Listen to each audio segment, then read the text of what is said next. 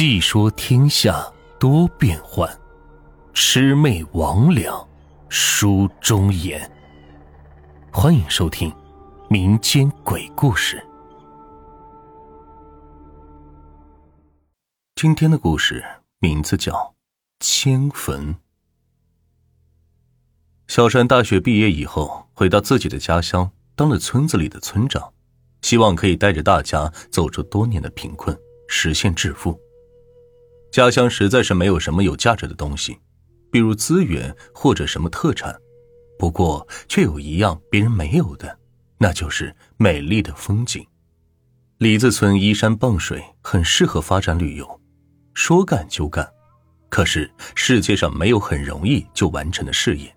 他很快就遇到了阻力，就是迁坟的问题。李子村是个古老的村落，乡村们的思想和村子一样的古老。他们认为迁坟是万万不可的，会惊动先人，然后让这个村都陷入不安。小山是村里为数不多的受过现代化教育的年轻人，他无数次的一家一家的走访，希望大家配合自己，说只要把坟给迁了，就可以在原来的乱坟岗盖一个农家风情园，到时候大家都能摆脱贫困，过上好日子。可是没有一户村民听他的。就在他一筹莫展的时候，村里的吴三找到了他。这个吴三是村里有名的无赖，在村里就是一个人见人怕的恶霸。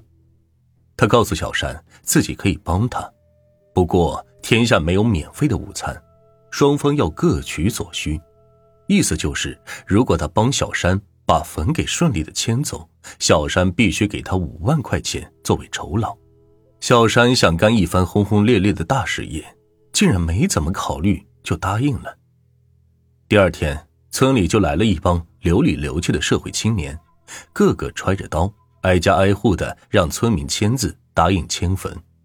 有不签的村民，他们立马就是一顿拳打脚踢。在这帮人的逼迫下。每一户村民都无奈的签了字，小山如约的给了吴三五万块钱。也就过了一个月，风起农家院就开始破土动工了。转眼半年过去了，农家院建成了，四面八方的游客蜂拥过来，农家院的生意好的不得了。这天晚上，来了一个外地的旅游团，就住在了农家院里新建的旅店里，结果第二天。这个旅行团立即取消了接下来的旅游安排，一致同意立刻回家。小山了解过后才知道，他们昨天夜里竟然遇见鬼了，而且不是一个人见鬼，所有人都看见了。小山极力劝说，鬼是迷信的东西，是不可能真实存在的。大家昨天一定是旅途劳顿，产生了幻觉。可是没有人听他的。这个旅行团立马打道回府了。这件事并没有引起小山的重视，不就是一个团吗？也不影响什么。可是接下来发生的事情，他才真正的明白了，事情不是他想的这么简单。一天早上，在农家院当服务员的刘嫂就找到了小山的家里，慌慌张张的说是出事了，昨晚住在农家院的旅馆里的一个游客死了。小山脸也没来得及洗，就去了出事现场。到了现场后，只见一个小青年躺在床上，死状恐怖，身上也没有什么伤口。小山赶紧报了警，警察调查了一上午，走访了很多的村民，没有发现任何有价值的线索，只说会尽快破案就走了。小山觉得蹊跷，这个游客是外地的，第一次来这里。按道理说，不可能跟什么人结仇啊，怎么可能忽然暴毙呢？死者的家属把农家院给告了，要求赔偿，而且这件事还登上了报纸，上了新闻。赔钱是小，名誉是大。经过了这件事，农家院的游客连以前的一半都没有。可是这一半的游客，也有很多人听说过这里闹鬼的事，说什么也不住在这里的旅店。这旅馆可是新开的，连成本都还没有收回来。如果没人住的话，可是连银行的贷款都还不上的。小山就想了一个办法，说可以给大家安排其他的住处，不过自己今晚会住在旅店里。如果明天自己没有什么事的话，希望大家可以继续住，不要受到流言蜚语的影响。大家见他如此诚恳，也就答应了。小山也没有食言，当天晚上就真的住进了旅馆里。就在小山睡得迷迷糊糊的时候，一阵谈话声把他给吵醒了。想想这里根本就没有任何的客人住，只有他一个人，那是谁在说话呢？小山看了看手机，现在可是凌晨一点，发生了这样的怪事，他当然就没有了睡意，仔细的听。好像就在隔壁的房间里说着话。哼，这个娃简直太混蛋了，竟然把我们的坟给拆了。这个新地方我住的实在是不习惯。一个苍老的声音说道：“谁说不是呢？我们绝不能放过他，今晚就让他死。”一个同样苍老的声音咬牙切齿的回应。小山开始很害怕，冷静下来之后，怀疑是不是有人故意吓唬他。于是，小山轻手轻脚的出门，忽然就打开了隔壁房间的门。看到坐在房间里的两个人之后，他吓得关门就跑。这两人他认识，一个是老王头，多年前他还在上小学的时候，在学校里经营小卖部的就是他。他上初中的时候死的。另一个是老张头。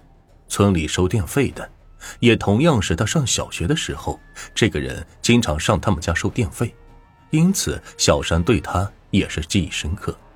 他也就比老王头早死个一两年的。旅馆的门并没有上锁，可就是打不开，无论小山用多大的力气。冰凉的枯手就在这个时候从背后卡住了小山的脖子，是老王头。而老张头则忽然出现在他的面前，看着他痛苦的样子，呵呵的笑着，说他是罪有应得。就在小山感觉自己快要死的时候，一双手忽然用力的掰开了老王头的手。小山大口的喘着气，然后就看到了爷爷。他的爷爷当过很多年这个村里的村长，德高望重，十年前得了癌症就死了。我的坟不也迁了吗？他雇流氓强行迁坟是不妥，不过看在他也是想让村里人过上好生活的份上，就放过他吧。老张头和老王头答应了爷爷之后就消失了，一切都恢复了正常。此时的小山也不敢在旅店里睡了，回家了。第二天。他向游客们诚实的承认了自己到了后半夜回了家，可并没有说遇到鬼的事情，因为那样会引起不必要的恐慌。不过他向大家保证，旅店没有任何的问题，并且大家可以免费住三天。一些游客听了之后也是动心了，住了三天之后，果然什么事都没有发生。农家院渐渐的恢复了以前的繁荣。后来，小山在村里也做了公开的检讨，说自己实在不应该强行迁坟，无论出发点是很好还是坏，他都做错了。村民们也觉得年轻人干实业犯错误在所难免，也就原谅了他。后来，小山也把梨子村发展成了十里八乡最富裕的村子。